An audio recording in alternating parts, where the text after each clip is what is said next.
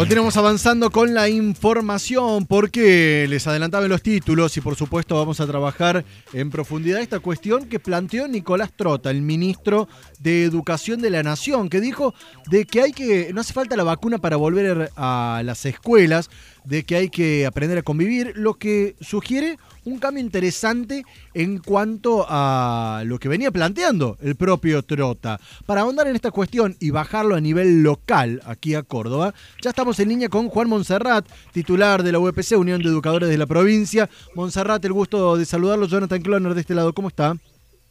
¿Cómo le va? Buen día. Bueno, ¿qué le pareció y cómo toma estos dichos de Trota? Ah, ¿Quiere que le lea el parte completo?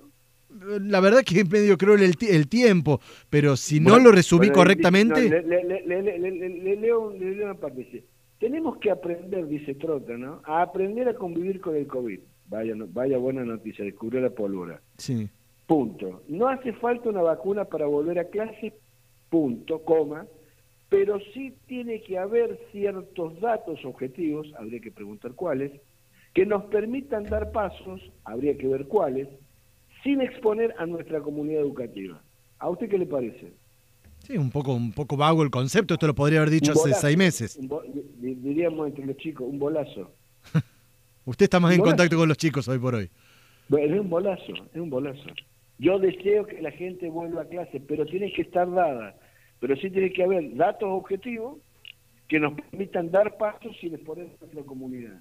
¿Cómo la voy a exponer a la comunidad si ayer en Córdoba vive en casa de 2.000 casos? En Santa Fe 2.000 casos. La comunidad, la comunidad epidemiológica está diciendo que está todo saturado. Ambulancias nos dicen a nosotros, a mí me dicen, mire Juan, haga algo porque tenemos 11 horas un paciente COVID dentro de la, ambulancia y no tenemos un lugar de derivación. A ver si entendemos dónde estamos parados. O sea que, a ver, voy a hacer una pregunta que básicamente obvia la respuesta. Eh, es imposible hoy por hoy, por lo menos en Córdoba, a pesar de estos dichos, de retomar las clases de manera presencial.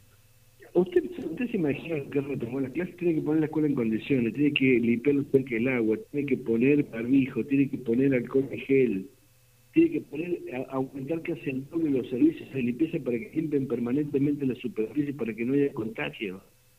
Ahora, Montserrat, yo le consulto. Mira, ¿Usted cree, ¿Usted cree que hay condiciones para eso? Y nos falta bastante, digamos. Acá hay que, hay que ponerse a analizar muchas cuestiones, ¿no? La necesidad de docentes, no docentes, alumnos, familias y demás.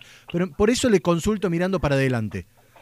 ¿Cuándo cree que estarían dadas las condiciones o que podrían estar dadas las condiciones para que los alumnos vuelvan a asistir de manera presencial? No, no, yo no tengo idea. Yo no tengo idea. Acá no, no, no. miren, en Europa han querido volver y han tenido que volver para atrás. En París, en Francia, han tenido que volver para atrás por el nivel de contagio y por los rebrotes que está teniendo el COVID porque no hay vacuna. Sinceramente, mire, yo le voy a decir algo que a lo mejor le causa miedo, pero me parece que estamos ante un cambio civilizatorio en la cual la presencialidad, que era la cuestión más central que tenía la sociedad moderna, uno iba a la cancha, iba al templo, rezaba, iba con los amigos, visitaba a los parientes, iba a la escuela, iba al trabajo, iba al trabajo. Hoy ir presencialmente a los lugares no es, eh, no está siendo el eje vertebrador de las relaciones sociales. Entonces me parece que hay un cambio muy, muy grande, que uno todavía no termina de dimensionar el efecto, que trae el COVID en cualquier tipo de relación, inclusive hasta las relaciones amorosas. O sea, me da la impresión de que tenemos que, no le pidamos la escuela lo que, lo que en otros lugares no se da. Usted sabe que hay una tasa de desocupación, subocupación y desempleo gigantesca. Usted sabe que hay un 41% de pobres. Entonces, me da la impresión de que hay un cambio. No es porque estuviéramos mejores, porque antes de la pandemia estábamos con indicadores también lacerantes devenidos de una situación económica decidida por el presidente Macri.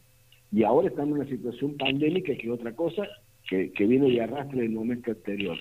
Pero sin, sin duda que hay un cambio muy grande, muy, muy grande, de la cual usted, a, a donde uno ve los templos de ordenamiento social. Los templos de ordenamiento social son la escuela y el laburo.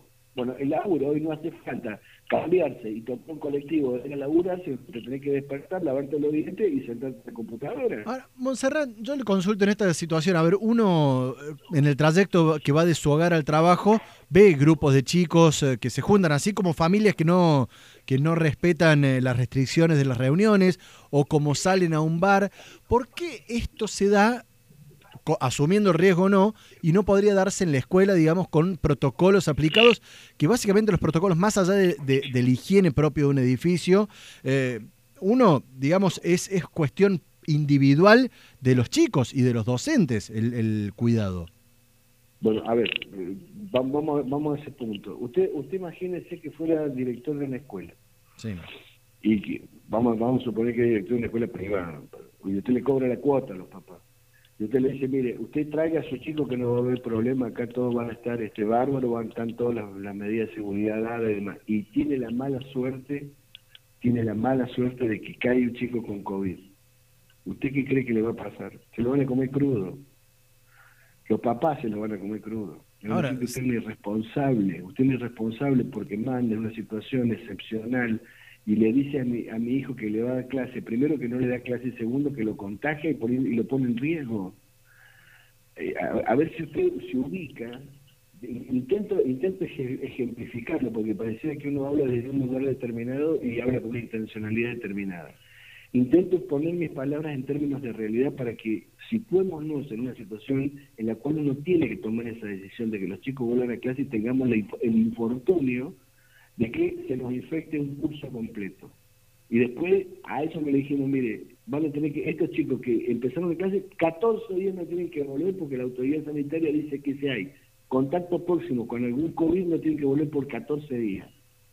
A ver, me parece que es mucho más sencillo decir, mire, no vengan hasta que no estén la vacuna dada o no estén dadas las condiciones dadas o haya un amesotamiento de casos o nos digan los epidemiólogos de que más o menos la cosa está controlada o que hemos aprendido a utilizar barbijo, lavarnos las manos y mantener la distancia obligatoria que dicen los sanitaristas que es la única vacuna que hay hasta ahora, para más o menos volver cierta normalidad. Ahora, cuando usted se va al Parque Sarmiento el fin de semana, están todos jugando uno al lado del otro. Bueno, a, eso, a eso va la cuestión, ¿no? Que le consulto. Monserrat, recién estoy viendo el reloj, son las 8 de la mañana, 3 minutos. La verdad es que podríamos estar discutiendo y, charlando mucho, es interesante. Quiera, eh, pero lo, vamos a dejar, no faltará, no faltará oportunidad para que volvamos a hablar. Así que agradecido estos minutos al aire, Monserrat. Perdón, se nos va el informativo. Bueno, un gusto, hasta luego, que te vaya muy bien. Hasta luego.